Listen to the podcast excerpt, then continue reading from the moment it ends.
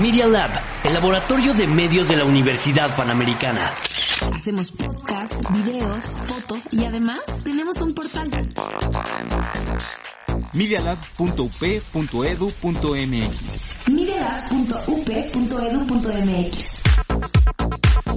Experimenta con nosotros. No te quedes fuera y sé parte de esto. ¿Quién dijo que la historia del arte era aburrida? Bienvenidos al Artebrige. Lo mejor del mundo del arte y la cultura, solo aquí.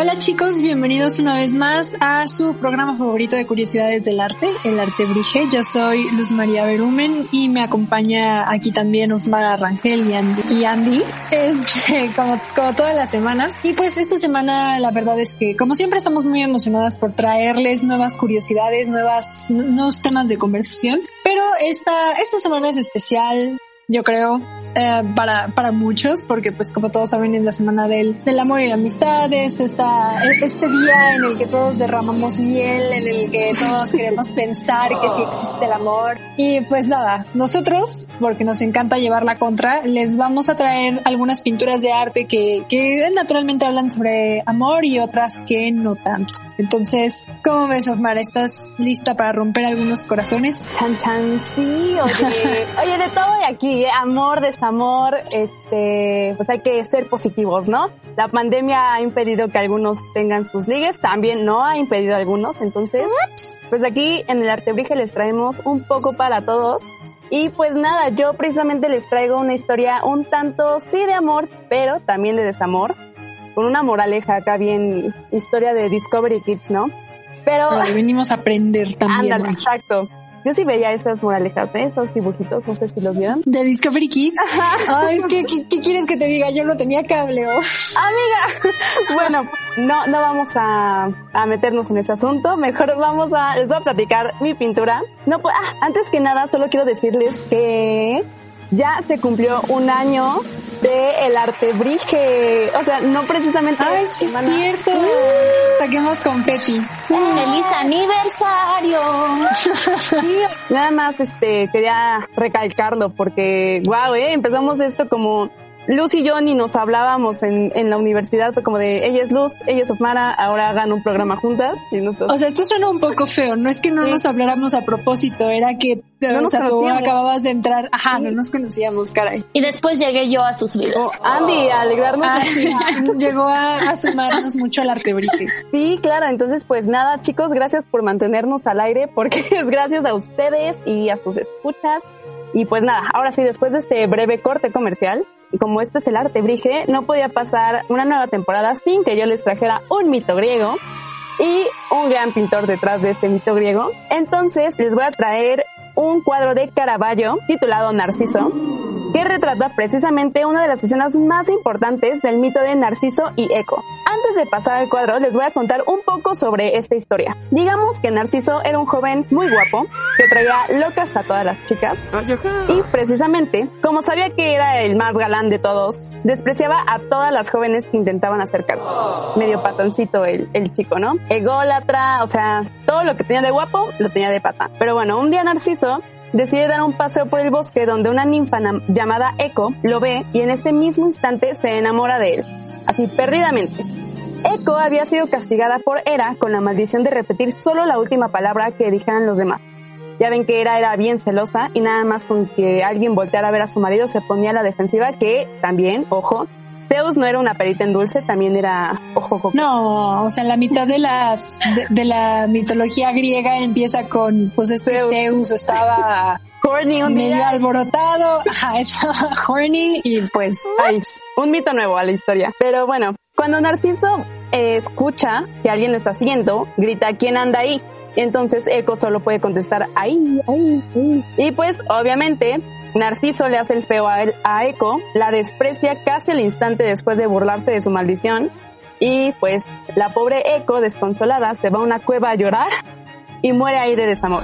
Y así es como en las cuevas podemos escuchar aún su voz a través precisamente del eco. Aquí es Voy a, voy a aplicar esa solución para todos mis problemas, ¿eh? Me voy a una cueva a llorar con él. Me voy a una cueva hasta que se haga leyenda, caray. Ándale, ándale. Sí sirve, ¿eh? Sí sirve. Andy, Andy, Andy, ándale. Faro, faro, faro. Y yo, Andy, güey, te dije que no, esta semana no, pero bueno. En la mitología griega siempre, siempre hay alguien que está observando. Y en esta ocasión, quien vio todo el drama fue la diosa Némesis, que es la diosa de la venganza. Y Némesis, al ver el comportamiento de Narciso, lo maldice. Cuando Narciso se agacha a tomar agua en un lago, se enamora perdidamente de su reflejo. Al no poder tocar su reflejo, Narciso se desespera y termina cayendo al agua y muere ahogado. Ya ven que hay varias versiones. Unos dicen que se muere ahogado, otros dicen que se muere ahí de hambre y frío porque está tratando de tocar su reflejo y no puede. Pero bueno, el punto es que se murió, ¿no? En ese lugar creció la primera flor de Narciso que sirve para recordar lo sucedido. Y bueno, ahora sí, regresando al cuadro, Caravaggio plasma en este cuadro hecho entre 1597 y 1599 el momento en el que Narciso se enamora de su reflejo. La pintura, por si gustan buscarla, que Lit es este Narciso de Caravaggio, la podemos dividir en dos partes. La primera es Narciso inclinándose hacia el agua y toda su figura está iluminada. Lo que más resalta es su camisa blanca debido a la oscuridad del fondo. Ya ven que Caravaggio es lo más característico de sus cuadros y aparte como que le trae mucho dramatismo a las escenas. Y la segunda parte de la pintura corresponde al reflejo, el cual está pintado con unas tonalidades un poco más oscuras con tintes a rojo. Entonces, esto puede simbolizar la muerte que está a punto de ocurrir, ¿no? Em, al sumar o juntar la posición de Narciso con su reflejo, hace parecer que se forma un círculo con sus manos. Y bueno, lo que me encanta de esta pintura, aparte de la perfección en los detalles y el rostro de, de Narciso, es que Caravaggio con unos simples toquecitos de blanco nos da la ilusión o el efecto del agua. Entonces es, no sé cómo le hacen, pero es muy sorprendente. Y eh, la verdad es que este es uno de, de mis mitos favoritos. Y Caravaggio es un gran artista que plasma momentos importantes con mucho como oscuridad, pero al mismo tiempo hermosos. Y pues nada, chicos, ¿ustedes qué opinan? ¿Se merecía Narciso su castigo o, o se pasó un poquito la diosa Némesis, eh? No, sí, perdón. O sea, no. A mí, a mí me cae mal Narciso, pero, o sea, sé que no existió, pero me cae muy mal. Ahora, desafiando los mitos griegos, Luz. ¿Qué te pasa? Sí, sí, sí, sí. O sea, esto nos lo tomamos muy personal. Percy Jackson formó a toda una generación para que dijéramos estas cosas. Ay, sí, ¿verdad? Todas, to- todos, todos, todos nos quedamos con esa fijación. Qué bárbaro. Exacto. Sí. Pero bueno, este, chicas, ¿quién quiere continuar? Eh? ¿Qué otro cuadro nos traen esta semana?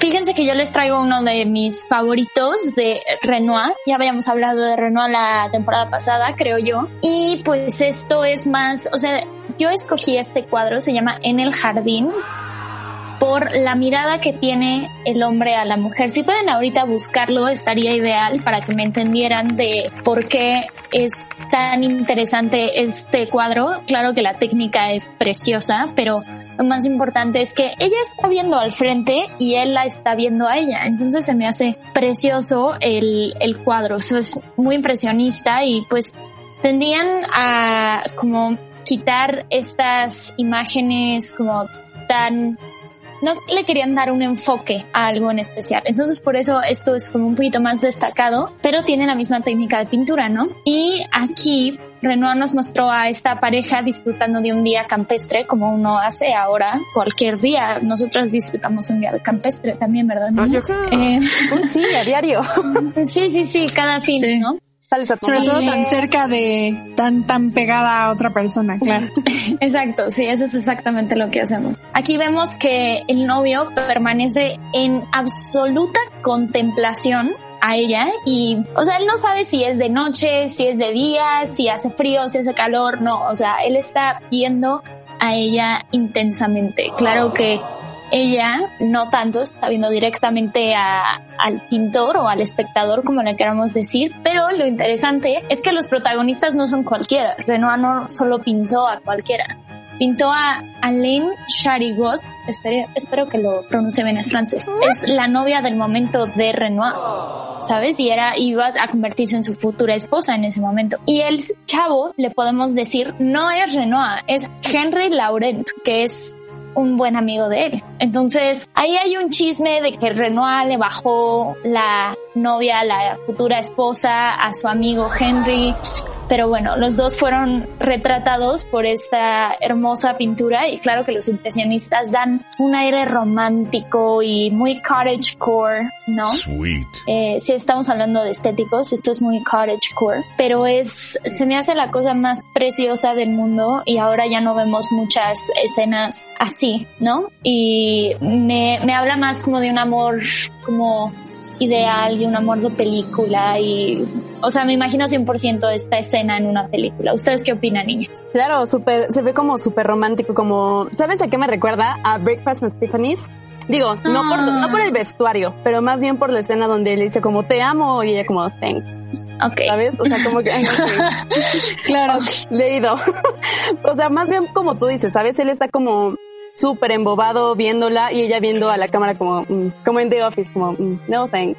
Exacto, sí, muchas gracias, ¿no? Pero, o sea, me parece interesante este triángulo amoroso que vemos ahorita de Renoir y el amigo y la futura novia, esposa, ¿saben? Se me hizo bastante interesante, eso es parte del romance. Pero bueno, esta luz, ¿qué tienes hoy para nosotros? Bueno, yo la verdad voy a seguir un poquito más por la línea de Ofmara en cuanto a los mitos griegos, porque es que la verdad los mitos griegos han sido inspiración para el arte durante años y años y años. Se me hace algo muy interesante porque los mitos griegos usualmente engloban como yo, yo siento que explican muy bien la naturaleza humana desde un punto de vista como, como ligado también a la, o sea, co- como a lo terrenal, ¿sabes? O sea, como a las plantas, a las, no, no sé si me estoy explicando.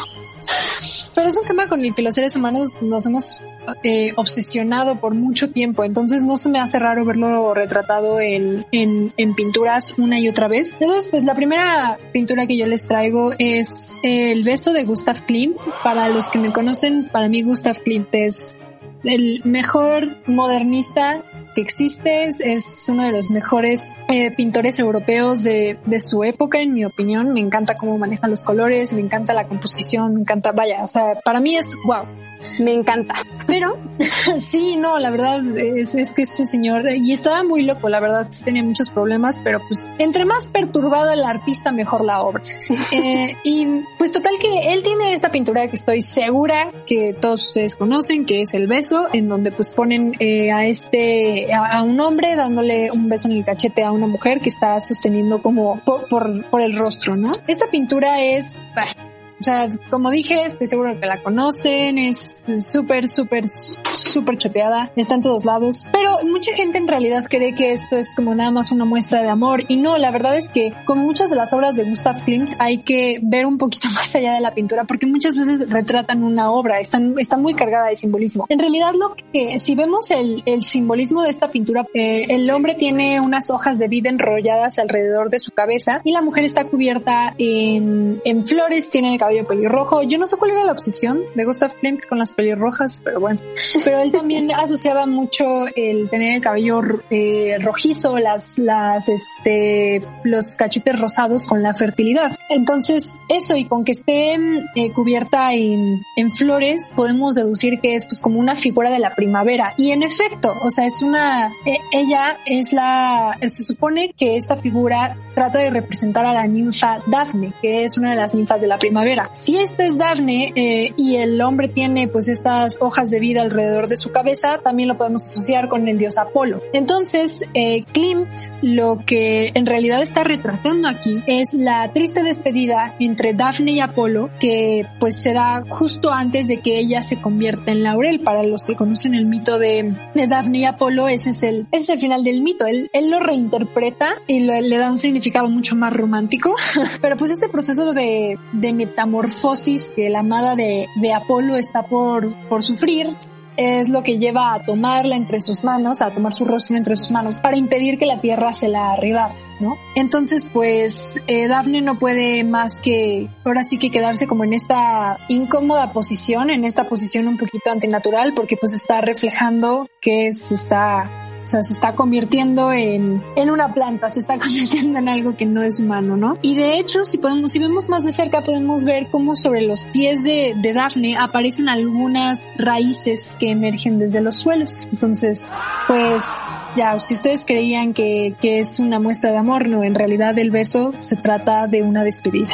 Otra interpretación, ¿eh? O sea, sí, porque la verdad. eh, en unos artebrijes pasados ya hablé precisamente de la escultura de Bernini de Apolo y Dafne. Y pues sí, el mito no está tan padre. O sea, Apolo está No. viendo a Dafne, o sea, de que me gustas y Dafne como no thanks, otra thank you next. Este, y aquí está como mucho más tierno, como bueno, me estoy muriendo, así que disfruto mis últimos momentos contigo y así. Entonces, es una bonita reinterpretación del mito. ¿sabes? Claro, que, que en realidad está mucho para debate, porque hay quien ha dicho que las manos de Daphne, que están colocadas encima de las de Apolo, en realidad lo que están tratando de hacer es apartarlo Sí, de ¿eh? ella. Entonces, pues miren, o sea, queda abierto. Decídense. a mí, a pesar de que está muy choteada, se me sigue haciendo una pintura eh, muy bonita, me sigue encantando la composición, los colores son, son muy brillantes, me encanta este contraste que tiene entre el realismo y el, y lo abstracto que ya venía como eh, empezando en, en la época de este señor. Pero pues bueno, ahora ya saben.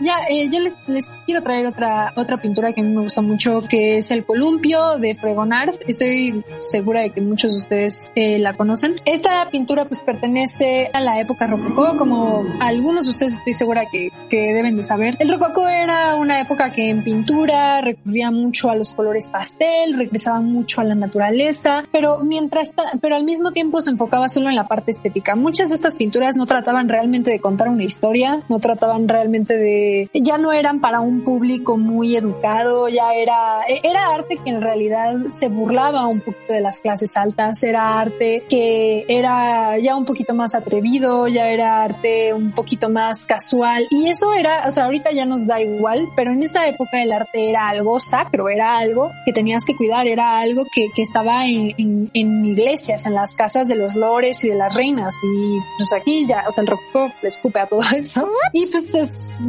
esta pintura básicamente representa esto, ¿no? Eh, la pintura parece que son dos jóvenes como jugando entre, entre las flores mientras la chava está montada sobre un columpio y pues como que esta, esta da esta ilusión de juego muy característica de la época. Y es que esta es la cosa, aunque las flores y colores del- de- y expresiones en general del cuadro nos refieran a un paisaje pues como más romántico, más juguetón, más en donde te ponen a una, a una dama muy, muy bella saliendo a pasear con un hombre que le gusta.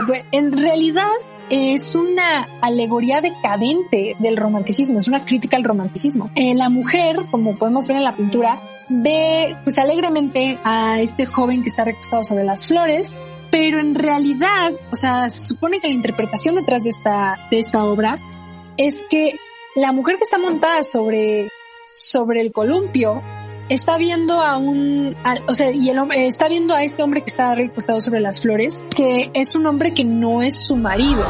En realidad el que es su marido está escondido en la misma pintura, está detrás de la pintura, empujándola en el columpio, está detrás de un árbol. Eh, si hacemos ahora sí que zoom, podemos ver que es un hombre mucho más viejo, es un hombre mucho más, eh, pues como decirlo, gordo, desgastado, un poco atractivo. Y lo único que y, y en realidad no la está empujando, está tirándola de, de las cuerdas hacia él, mientras la chava tal cual se suelta, o sea, podemos ver que está arrojando un zapato y mostrando el interior de su vestido, ahora sí que mostrando sus enaguas al chavo que está recostado sobre las flores.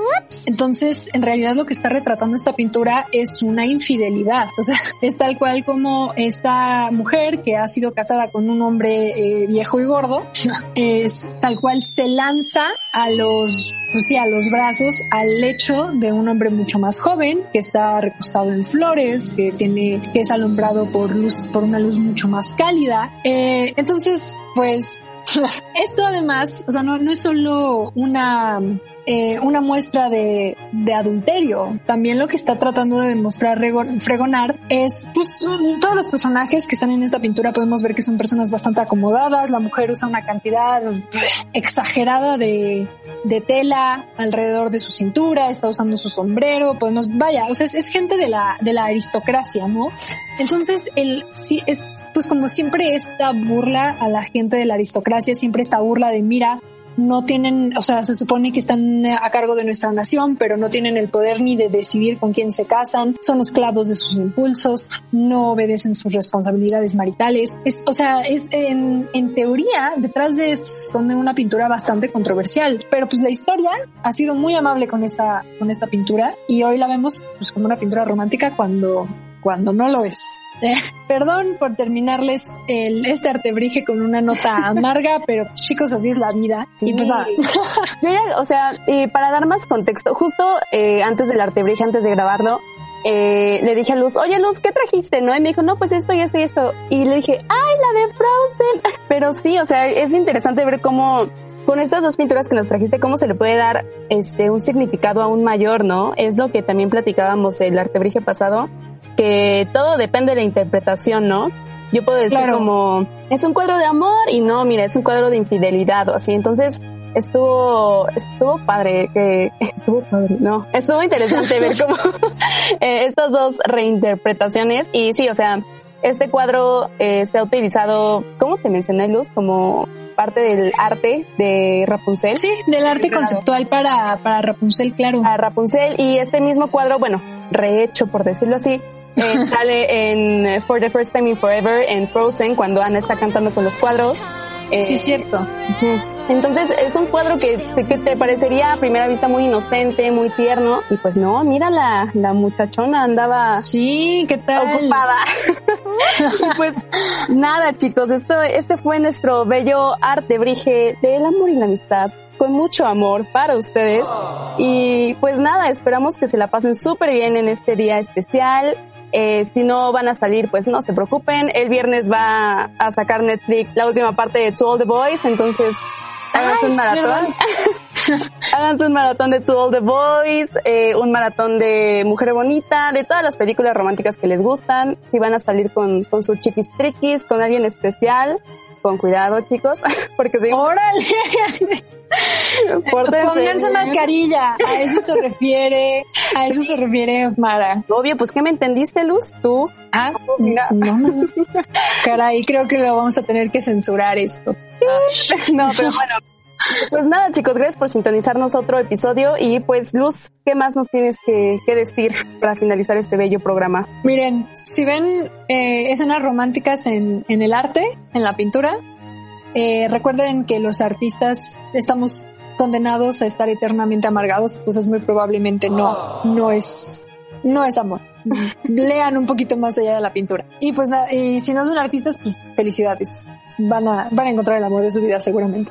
Eh, y pues nada, chicos, eh, la verdad es que ha sido un gusto una vez más estar este, con ustedes, que nos escuchen. La verdad, muchas gracias por este año. Yo he sido muy feliz acá en el, en el Artebrige, con sus altas y sus bajas. Hemos aprendido muchísimo y pues esperamos que nos puedan seguir acompañando eh, para, para un segundo año. Yo sí me aviento un segundo año con esto y, y pues nada, chicos.